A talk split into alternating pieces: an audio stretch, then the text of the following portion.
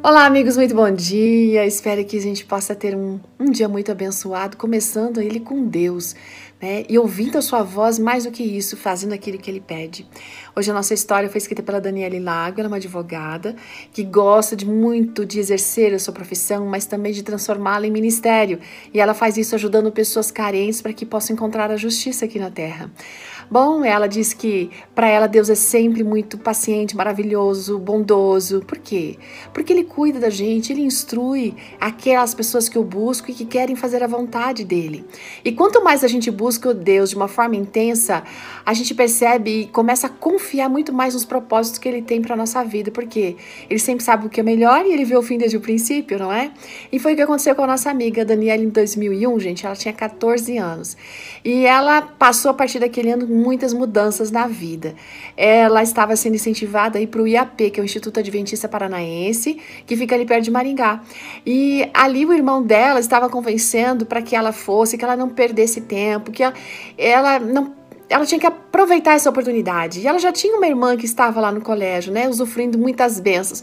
De maneira que ela pegou, gente, e foi. Só que ela tinha que mudar muita, a, alguns conceitos, porque naquele período ela estava assim de uma maneira muito confortável, estudando, treinando handball, assistindo televisão em casa, né, frequentando a igreja. Às vezes ela pregava, mas ela vem dizendo assim que a comunhão dela até que não era ruim, era razoável. Só que Deus queria algo muito mais. Deus queria ela mais pertinho dele. Aí foi numa madrugada, gente, que ela acordou, não conseguiu dormir.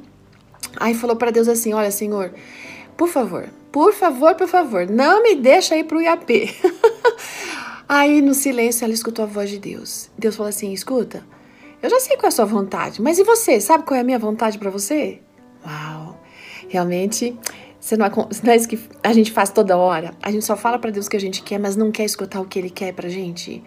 E naquele momento ela começou a chorar e ela falou assim: Olha, Senhor, tudo bem. Eu realmente não quero ir, mas se for o melhor para mim, então seja feita a sua vontade. Gente, semana seguinte, tava ela lá no IAP matriculada. mas hoje ela louva a Deus, porque literalmente aquele lugar foi uma bênção, um lugar de refúgio. Ela aprendeu a buscar Deus de toda, de todo o seu coração. E após muitas tentativas frustradas, aquele foi o primeiro ano que ela conseguiu concluir o ano bíblico, gente. E aí, como é que você tem orado? Você tem entregado sua vida inteiramente nas mãos de Deus Todo-Poderoso?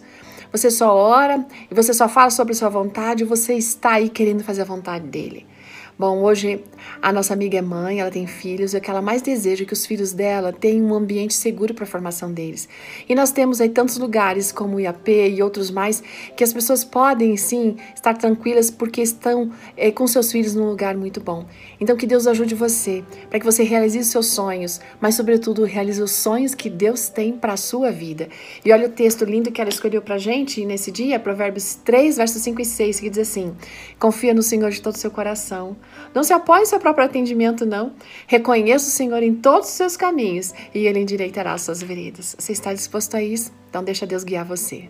Ótimo dia, gente. Até amanhã. Tchau.